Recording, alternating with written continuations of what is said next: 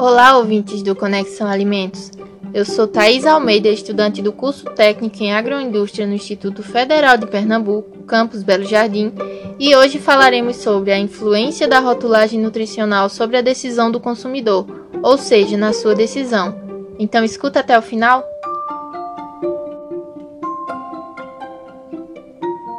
A rotulagem tem sido cada dia mais explorada como uma ferramenta de comunicação por apresentar informações que podem inclusive auxiliar o consumidor na tomada de decisões de compra, além de melhorar a experiência com o produto que o consumidor já está habituado. As informações nutricionais e listas de ingredientes presentes nos rótulos têm o objetivo de informar o consumidor dos nutrientes contidos no alimento, bem como os componentes presentes, Assim, o consumidor vai poder fazer uma aquisição de um produto de forma consciente diante das variedades encontradas no mercado.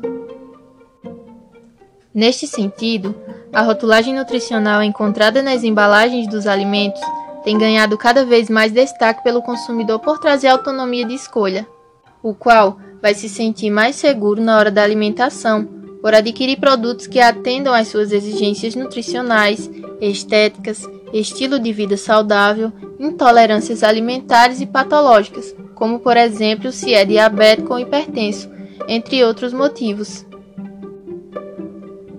Também deve ser considerado que muitas vezes, por vermos embalagens cheias de conteúdos atraentes, não percebemos que o alimento pode conter componentes que venham a ser prejudiciais, como sal em excesso, altos níveis de açúcar, gordura trans, aditivos, entre outros.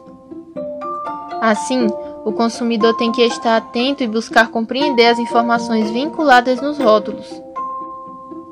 Por isso, fizemos estas séries de áudios com instruções sobre educação alimentar e rotulagem de alimentos, para te auxiliar na formação e aplicação do conhecimento necessário para ter hábitos mais saudáveis, desde o momento da aquisição dos seus produtos.